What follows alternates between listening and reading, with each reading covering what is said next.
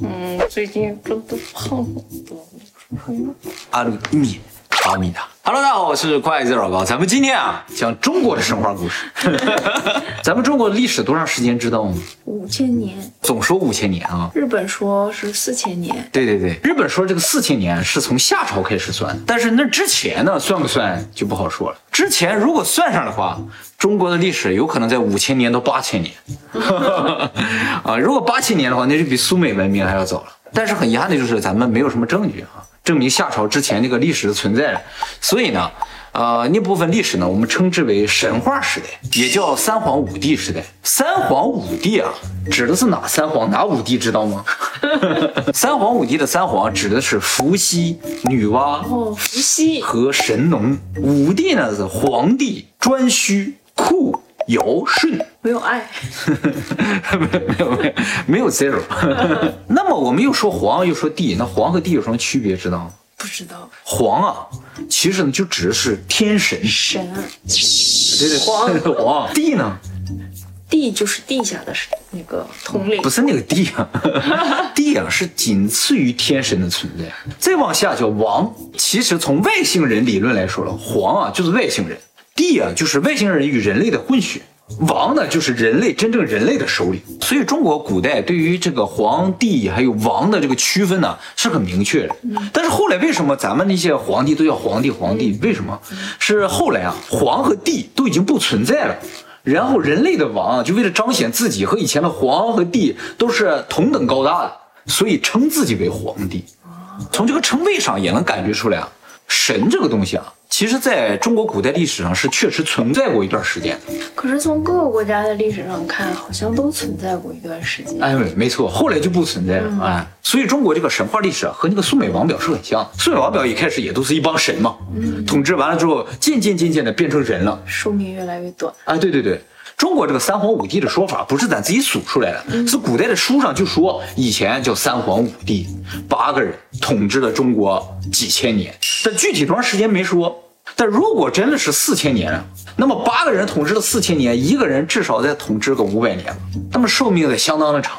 那咱们的那个天神和他们那时候的神是一种吗？中国所描写的这个古代的神话啊，究竟是中国人的神话，还是世界人的神话？都很想知道，很想知道。我今天就告诉你，他们是不是一伙人啊？三皇里边这个伏羲啊。是女娲的哥哥，他俩是兄妹，但也是夫妻。哎，你不要觉得这很奇怪，像咱俩的关系。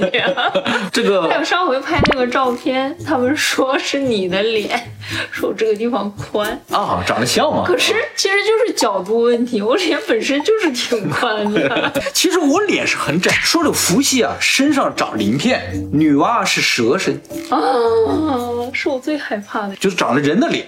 那不就有点像美人鱼的感觉吗？哎，对对，特别像。下面有鳞片。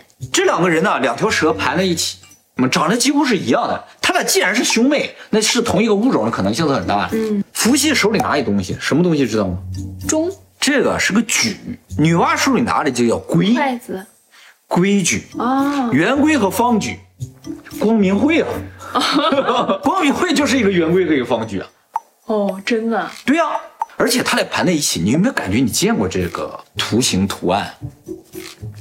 布鲁咖喱，布鲁咖喱，爱马仕，那个爱马仕其实是个神，这个神手里拿一双蛇杖，就是一个杖上盘两条蛇。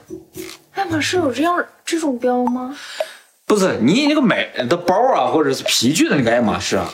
他的创始人他就姓这个姓儿啊啊，巧合。还有一个地方出现了双蛇，就是我们以前这个松果体的视频里有提到，欧西里斯就是古埃及的名神，他那个权杖就是双蛇杖。有人说啊，就双蛇代表的就是 DNA 啊，对对对对，所以双蛇其实代表的就是人类的起源。那么这个女娲和伏羲正好就是中国神话里提到了，就是人类的起源。因为女娲造人，造人对，所以它又是这样一个双蛇的形态出现，就感觉和外国这个历史啊非常贴切。也就是说，古代人很有可能知道生命是如何产生的，人类是怎么来的啊，所以才把这些东西都画成这个样子。我刚才说了，这个伏羲和女娲既是兄妹又是夫妻，为什么会产生这种情况呢？你觉得？对呀、在古代啊，有一种情况会产生这个结果，就是一定要娶自己的妹妹，那就是为了血统的纯正。他俩如果是外星人，那就完全能够理解，因为他们不想和地球人通婚，他们为了保证自己血统的纯正，所以才出现了哥哥娶妹妹的情况。这个事情呢，一直延续到古埃及。古埃及的这些皇室啊，都是自己内部通婚的。为什么？就是为了保证他们血统纯正。他们认为他们是神的子子民，不能和人去通婚。通婚的话，血液就不纯正了。从这个传统中也能看出来，就是说古代的这个帝王，确实和人类它不是一个物种。那么这么一说的话，你不就觉得他俩结婚就很正常了？可是古代什么事情都有，也不会觉得特别恶心。不是，其实外星人可能他们是基因决定了，他们可以这样结婚，而地球人呢就模仿他嘛。后来的君王也都模仿他，他们也自己通过，通着通着就发现不是那么回事儿。女娲呢，总共干了两件事儿，一个是造人，一个是补天。在中国最古的文献里面记载的女娲造人，根本就没说她是怎么造的，也没说他用什么造。不是甩泥巴吗？这是后来的书里边出现的，也就是说，有可能是后来作者的一种猜测，说是女娲呢用泥捏人，捏着捏着发现捏的速度太慢了，于是呢拿一个柳条蘸点泥一甩，啊就甩出一堆人来。所以一开始捏的是富人，一甩出来的都是穷人。我们是被 甩出来的我们是被甩出来的。女娲造了人之后呢，又创造了叫婚姻，让人啊可以自行繁衍。所以女娲呢就是婚姻之神，生育之神。那么在圣经当中啊，对于造人的过程也没有具体描述。嗯，就是上帝一下就造出了亚当和夏娃嘛。嗯，女性叫夏娃，对不对？她和这个女娲的名字很像，夏娃啊也是人类之母。嗯，女娲也是人类之母，他俩的名字还有点像。有些人就说，其实他俩就是一回事儿但是地位是不一样的。在中国神话里，这个女娲是神呢，而在圣经里边，她是被神造出来的人呢。女娲补天这事儿，在古书里边也有好多版本。那有一个版本呢，就说是这个火神和水神打架，这俩神为什么打架不知道。结果你猜谁赢了？水神赢了。错了，怎么看水神都能赢，对不对？但是火神赢了，火神赢了之后呢，这水神啊就非常不爽，于是一头啊撞到了不周山上。这个不周山啊是支撑天的四根柱子的一根，它在最西面，他把这个柱子一下撞断了之后呢，整个天一下塌下来了之后，上面就碎了个大洞，然后哇开始往流水，就把地上的人呐全都冲死了。那么女娲一看，哇，我造了这么多人，全都给我冲没了，这怎么能行？于是呢，就炼造这个七彩石，有的地方说是五彩石了，炼石呢把这个洞给它补上了。这个女娲补天呢，和圣经里的大洪水啊也有点像。嗯，天神为了惩罚人类，所以发动大洪水。女娲补天是俩神打架，人只是受到牵连而已。这个原因呢，很有可能人类是不知道的。嗯，就说真的可能是神仙打架。就像我们现在人类打架也是连带着很多动物啊、植物啊，遭殃了是吧？他们啊，可能也不明白怎么回事。对于是，在动物和植物这个蚂蚁和苍蝇的记载当中，就说天神打架嘛，对不对 啊？神农氏啊，最奇怪的地方就是长相啊，当然他也不一定比这个女娲更奇怪。女娲的蛇身嘛，神农氏啊是人身牛头那很像埃及壁画啊。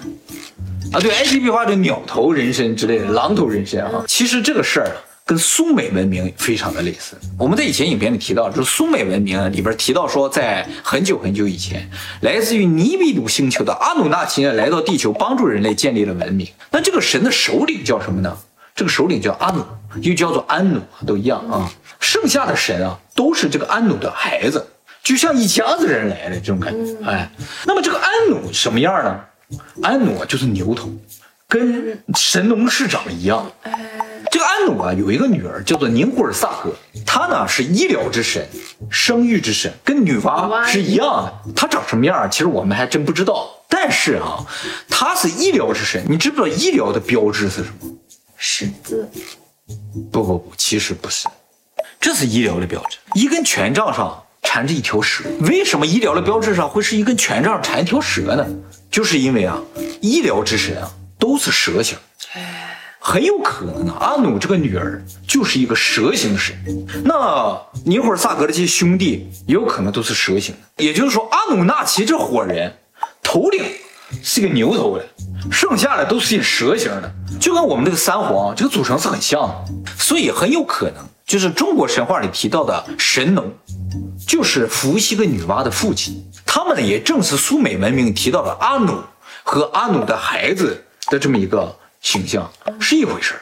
那么相隔这么远的中国古文明和苏美文明，他们之间为什么会有一个非常类似的神话体系呢？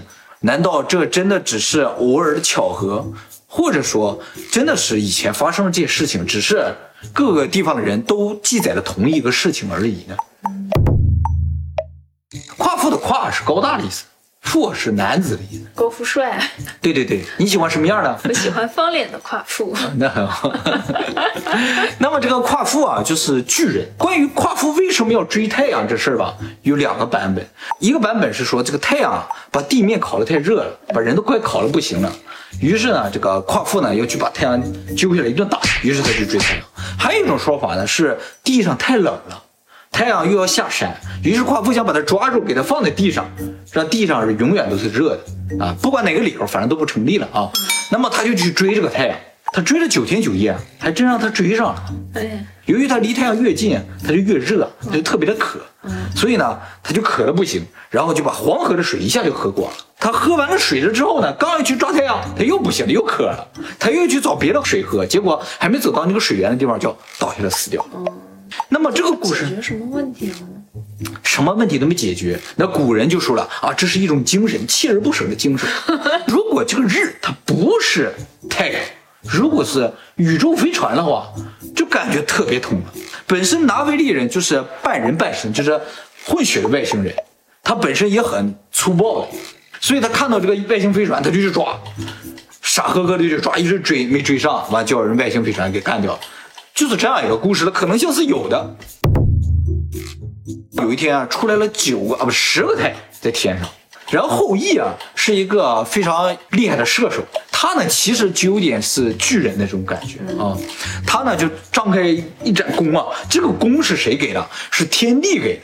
就是换句话说，就是神给他一盏弓，让他去射掉这个太阳。他展开这个弓呢，射掉了九个，命令最后一个，你必须早上几点起，晚上几点落啊？这样的话为人类服务。这就是后羿射日的故事啊。那这个九个太阳、十个太阳也好，从哪来的？是古代人的想象吗？很有可能，这也是 UFO。哦，这些东西呢，就发出强光，把地上人烤的都不行了。那么像女娲这伙人，他们就为了保护地上人类，于是就派后羿去把他们都打下来。其实也就是外星人打架。